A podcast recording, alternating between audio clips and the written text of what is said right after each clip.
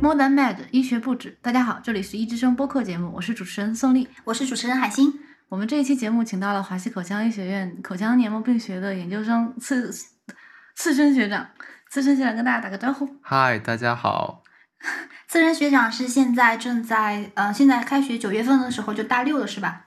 大六，对对对，嗯，因为是七年制的学生呢。然后大六的话，现在就主要是在华西口腔医院进行一个实习嘛，是的，就是在口腔黏膜病病房丙科科目科室对吗？门诊门诊对，科是是是嗯。哦，然后我们就主要想请学长来，呃，资深学长来和我们介绍一下这方面口腔黏膜的知识。然后就是首先的话，口腔黏膜都包括一些什么东西呢？比如说舌头，对，比如说舌头的呃舌头表整个面，整个对不，算吗？嗯，不舌是，头里面是肌肉，对，主要是背哦负舌头的黏膜，然后所以你们只管表面的部分，对啊，如果它是肿胀呢？舌外神伤经的，对对对，那或是者外科是是吗对，是哦可能要去外科治疗，那嗯、舌头的表面会有一些怎样的疾病呢？比如说划伤嗯，算吗像舌炎啊之类的，哦，别人呃，就是有的人会，嗯、得地图舌、钩纹舌这样的疾病都是比较常见的。地图舌、那钩个纹舌就是舌炎的一种吗？地头蛇嗯是不是对那个早上起来和晚上睡下去的时候，嗯，对，舌它是头要的游走的，花对纹对不对。一样？啊，感觉好学术啊。这是为什么呢？就是因为他舌炎得炎症是吗？嗯，那对像对咬对。舌自尽的那种人呢？他它他是流血过多嘛？一般情况下，啊，嗯对流血因为过舌多，的那个神经和肌和和那个血管都非常的丰富。那嗯就是不是需要多科一起治疗呢？因为他整个黏膜、肌肉、神经全部都坏掉了。嗯，如果那样的话，可能还是送需外要外科。对对对，就主要是外科做一啊是个吧创伤的一个是处理。哦，那除了舌头以外，口腔黏膜就只有那些湿漉漉的部分是吗？嘴唇是黏膜吗？对嘴唇也嘴算。唇也算黏膜啊？对，比如说我，嘴唇一点也不呃，黏。就就大家都知道红斑狼疮有各种分型嘛，然后有一种，嗯，会涉及到口腔黏膜的叫慢性盘状红斑狼疮，嗯，对，是在哪里呢？是在唇红的部分，它是有它的典型病损是有一些放射状的短白纹，然后会有一些皮肤上的结痂是这样，然后糜烂，所以对，糜烂嘴结痂，嘴唇也归你们管。嗯，是。牙龈呢？嗯，牙龈的话，嗯，则不是牙龈的话，因为它主要是属于牙周组织，是哦在牙周科里面。对，嗯牙龈和那个黏膜移行的部分是有一个专门的名词，叫做膜印联合。在那个之上就是牙龈，在那个之下就是黏膜。牙龈牙龈和黏膜移嗯之间行会的有个根，有沟一个是吗？专门的解剖名词叫膜印联合。哦对哦，原来是这样区分的呀。是嗯的，那所以就，嗯，黏膜的部分就包括嘴唇，然后包括里面湿漉漉的表面的部分，包括舌对头的表面。到那个呃软腭吧，就到差软不多腭结束了。嗯嗯，所以扁桃不归你们管。嗯，扁桃当扁然桃是耳鼻喉扁桃科不属的。于口腔。哦，这样啊。嗯，哦，好过分。OK，那就是学长，你现在在下临床的时候，就最常遇到的就口腔黏膜病的病的话，主要是哪几种嘛？我们肯定作为一个普通人的话，我可能就只知道溃疡。嗯，溃疡当然是比较高发的一个疾病了，就是一般人都会有周期性的溃疡，那它的嗯就是学么原因名呢叫做复发性阿伏他溃疡。哦、对，，它主要是一种多因素的，然后原因原因不明的一种就是疾病，对，然后还包括到嗯口腔扁平苔藓是有一些病人的嗯，黏膜会出现一些斑纹，就是过度的角化是这样，过度角化会有怎样的后果呢？会有感觉吗？嗯？扁平苔藓，嗯，痛吗除了除了角化之外，当然也会有一些呃糜烂的表征，它的是分型是比较复杂的，但可能大多数都是以那种嗯斑纹的情况出现。嗯，对，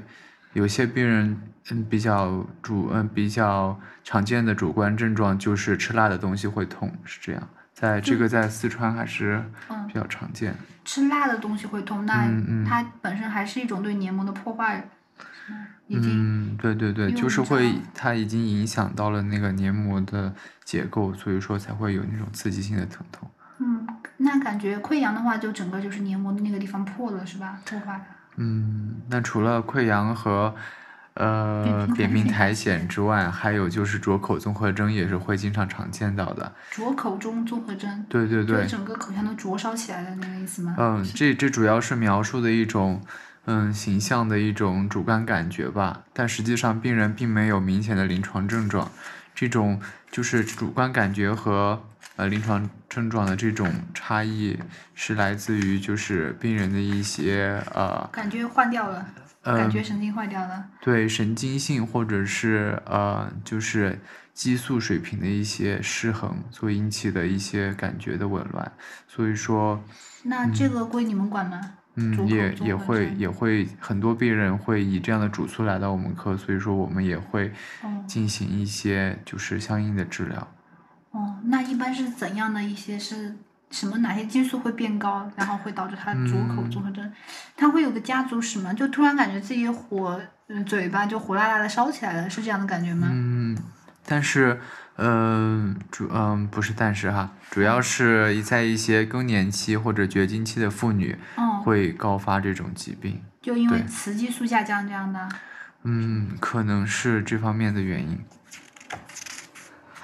那学长，像你刚刚说这三个疾病，包括扁平苔藓，包括溃疡，包括灼口综合征，我应该就是作为一个大众的话，应该怎样的去避免它呢？就我以前也是周期性的溃疡，每一个月就会有一次溃疡。嗯，我觉得像这三种疾病疾病的话，可能还是需要有一个良好的生活习惯，以及一个健康的生活方式，嗯，才会就是避免这些就是跟精神或者是心理就是相相关的一些口腔方面的疾病的发生，嗯，是这样。所以口腔是嗯相关的疾病，它跟精神心理因素的关系其实是挺大的。嗯，是这样。特别紧张的时候，特别容易高发溃疡。对，因为紧张的时候免疫嗯、哦是紊乱的，是这样。哦，所以这三种疾病都是在免疫低下的时候会出现啊。嗯，有，嗯也，不不一能，也不一定，有有一一些些是增强是亢进，对对对，哦，所以说总的来说是紊乱，啊，也就是说，就规律的生活的话，就可以最好的避免这方面对的。对对，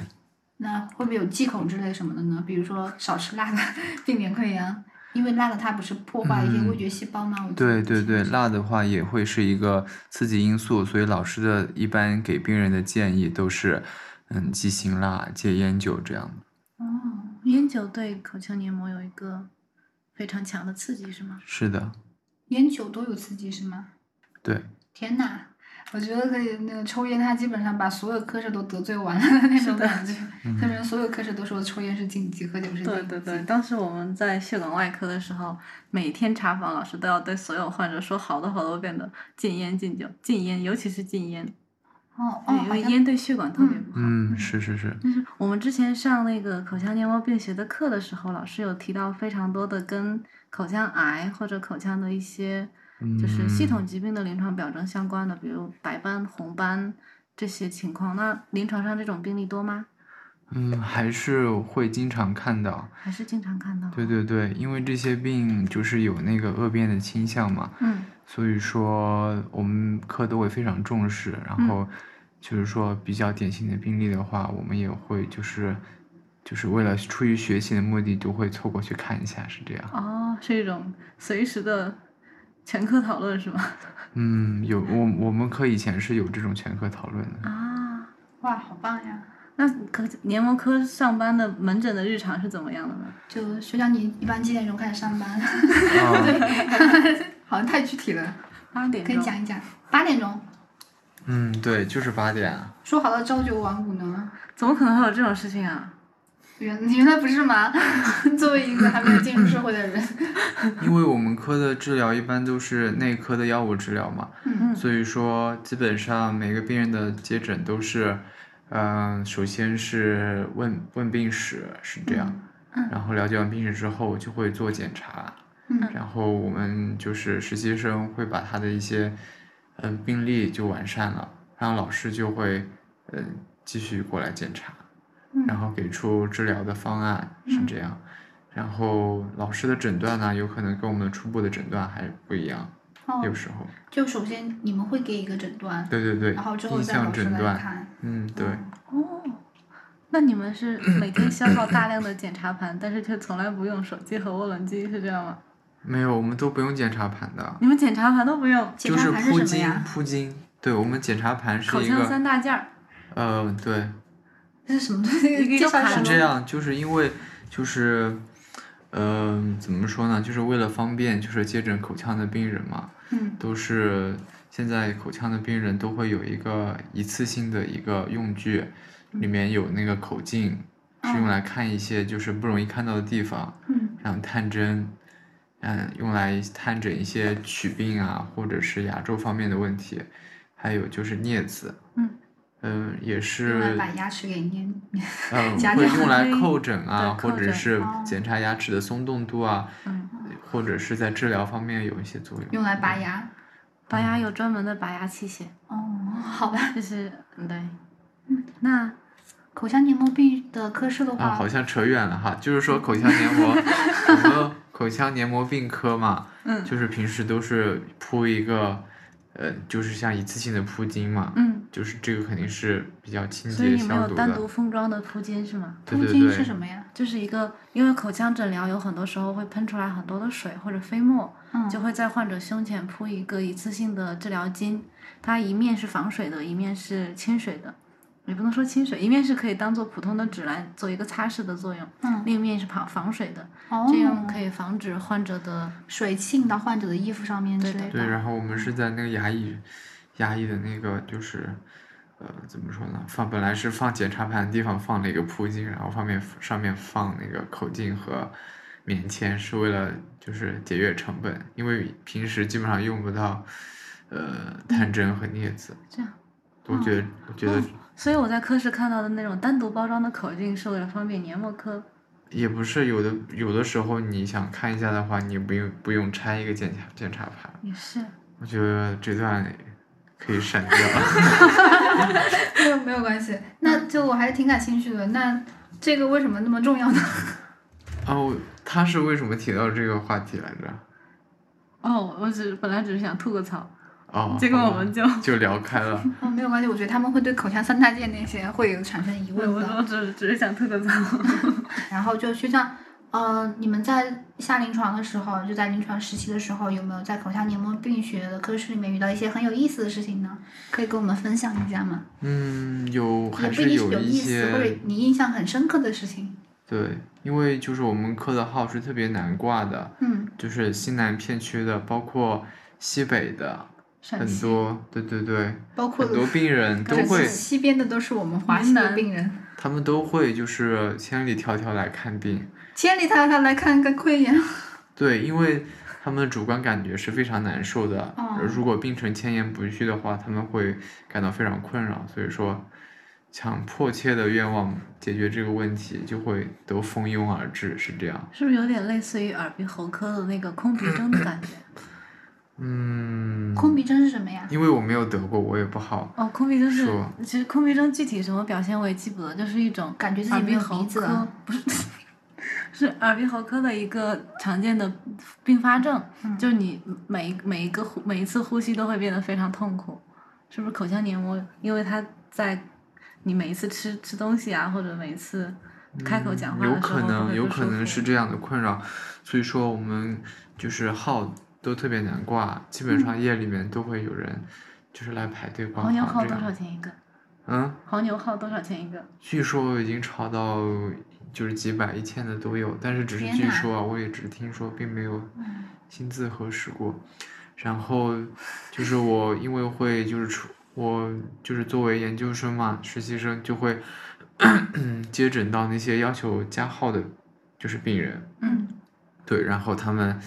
如果情况特别严重的话，由于我同情心泛滥，也会就是咨询一下已经就是接诊完今天需要处理的病人的医生，就是问他们能不能加号，是这样。然后就是前几天就是有我帮几一个就是就是看起来情况比较重的嗯病人，还有年纪比较大的病人加了号，嗯然后他们就是得到了治疗嘛，但是医生说就是已经快下班了，就不能再加号，但是还有一个病人一直在让就是。就是我先挑选的病人，就是先得到加号的一个机会。嗯啊，那个病人一直从上午等到下午是这样，哦然后我觉得怎么说呢，就是感觉这个是有自点己负疚感。呃，不仅仅是负疚感吧，我觉嗯得就是对待这种嗯就医的机会，嗯，这种资源的分配，我觉得自己没有处理好这件事情，嗯，我也觉算得，是印象比较深刻的一件事吧。嗯，我觉得你的处理看起来已经算是比较公允的了，嗯确实嗯，你没有处理，你没有放。但实际上，嗯，但实际上就是每个病人都会觉得自己的病是最恼火的，对不就是对？嗯，是，嗯，那以后就抽签吧，就准备一些，感觉会激起医患的矛盾。觉得，我觉得就是应该有更多的医疗资源来服务这些，嗯就是主观感觉非常，嗯、强烈的难受的病人。嗯， 那但如果是我得了溃疡的话，我去的话，他，呃，学长，你们一般会给一些什么治疗呢？我记得就一个一口贴贴上去吧，嗯，那个一一一可贴，那个不叫不是治疗是吗？ 嗯，怎么说呢？是我们现在我开始们药我物黑们了我吗？们 并我们我们科没有开过那样的药，那个药很糟糕吗？嗯，也没有我也没有医看保到能报过吗，医保能我保没有看到过文献支嗯持，就是一口贴有说用是吧？说它有用或是没用的，主要可能我们来们做个我课们题医吧院我们医院呢，就是可能开的药更多是啊、这调节么免疫，嗯不是是经过就是这么多年的一个我们科室的经验，然后嗯得出来的是对病人有用的一些药，还有一些嗯我们科自制的药，然后当然现在已经不生产了，是这样。嗯就是这样的一些药物，比如说会有调节免疫的，刚才你说的，还有一嗯些就是对就是局部对症的，嗯是这样，就是综合起来治疗。比如说一个溃疡的病人，首先会开一些药来调节他的免疫功能，然后如果他睡眠不好的，还有帮助他睡眠的药。嗯如果他有一些维生素缺乏，我们还会给他补充维生素。嗯如果说他，嗯，就是局部的病损比较严重，就是在就诊的时候的话，我们还会给他一些局部就是清洁的药物，嗯然后嗯，就是帮助他的病损更剧，嗯，就是嗯，加快它愈合的一些局部的药物，是这样。嗯，哦，原来是这样。那看来就医还是很有必要的。我小时候经常被溃疡困扰，然后妈妈就永远给我买一口贴，然后一口贴就特别难受啊，就四四五天都好不了啊，就一直贴在那里还黏黏的。原来原来原来是因为它没有用啊。 那说到黏膜科挂号非常难，我想起儿科的挂号也是非常难。但是其实，在就是本科生报考研究生选方向的时候，好像黏膜科和儿科很多人都就不太想要选这些科室。嗯，学长，你是觉这得样，大家会有对这种黏情膜况科的吗看法是怎么样的呢？可能是因为这个，这就涉及到那个医生的那个收入的问题了。可能我们是科就是在病人的治疗上，可能我们赚取的治疗费是嗯相对来说比较少的。可能基于比较现实的原因吧，这个是大家很少选择这个选择这个专业的一个原因。然后哦这样子，前两天我在修复科实习的时候，看到有一个给给一个患者做口腔检查，然后我看到他的那个牙龈上有一个线性的红斑，然后当时特别就有一点吓到的感觉，还以为他是 HIV，但是后来想了一下，他应该是做了一个不良修复体，然后被那个桥压迫到了，呃出现了一个红斑哦。对对对，这个也要结合就是病人的实际情况来看。对，所然后以就如果牙龈上面出现那种红斑，就有可能是 HIV 吗？是的，当时我们上那个口腔黏膜病学的课的时候，那个黏膜病学的老师就上课的时候大概用了很长的时间给我们科普艾滋病的相关的知识，为什么跟你们然后他就艾滋病跟你们口腔对，有什他么就关系？他就是我是那个艾滋病斗士的那个雄赳赳气昂昂的气势，跟我们说口腔黏膜科是奋斗在艾滋病防治的第一线的那种感觉。为什因么为呢？因为是老师的观点是有很多艾滋病患者无意中感染了艾滋病之后，并不嗯知道自己患有艾滋病，然后他们就会发现自己的口腔黏膜出现了一些异常，那这个时候他就要去黏膜科比看如说病。呢，比如就说我刚刚提到的牙龈线性红斑，牙龈的有一块线性的红斑，就是一条一条的那种红色的，那还叫线性吗？哦，感觉那个波浪形，我以为线性是直线的。OK，嗯就类似的那种东西。然后另外还有额面口疮什么是吧？嗯，鹅口疮，鹅口疮不是，鹅口疮是白白色念珠菌的感染。嗯，就是因为就是大家知道吗？就是 HIV 的嗯感染者，他的那个免疫力是低下的嘛，所以说、哦，所以就很容易表现在黏膜上面。对他黏膜又是口腔的这么一个嗯就是门户，嗯就口腔是应该是这样说，应该是口腔是有个身体的门户嘛，所以说嗯嗯像很多。嗯，就是疾病都会得到一些就是机会性的感染，比如嗯说，嗯，真菌感染或者是病毒感染，是嗯这样。那我们在临床上遇到的有艾滋病表现的患者多吗？嗯，还是会有一些的，就是我们科会有那种照相记录本嘛，然后我嗯曾经有意识的看过，会有一些嗯，就是最后检查是 HIV 阳嗯性的病人。那他们主要都是怎样的一些群体呢？就您看到的那些来，我倒是觉得中老年中老年人比较多为，什么会老有没年有人性比别较差异呢多呢？嗯，老年人比较没有多印象，没有印象。没有印象，没看对到。对对，嗯，为什么是老年人会比较多呢？感觉很奇怪 呢。嗯，我个人的分析吧，就是因为我嗯枯没木有逢做过春 OK，我错了，继续。呃，我觉得我 我我个人的分析是这样的，因为我没有做过相关的调查，我嗯觉得是，嗯，第一个就是可能他们有些就是人的文化程度，嗯嗯，稍微偏低一点，然后可能他们就是就是怎么说呢，就是满足性欲的方法可能就是不太安全，所以说就是可能就是以这样的方式就嗯是感染到了病毒，或者是就是他们在一些就是不正规的一些诊所、卫生机构就诊，然后接触了一些对有创治疗。对，然后就比如说是输液呀之类的，共用了针头，所以说有可能是这样的原因，我分析。嗯，那我们本期的节目就到此为止了，非常感谢学长来参与到我们的节目，资深学长参与到我们的节目里面 来，谢谢学长。谢谢学长。没有，谢谢，拜拜。 OK，拜那拜，大我们家下次下再期再见。再见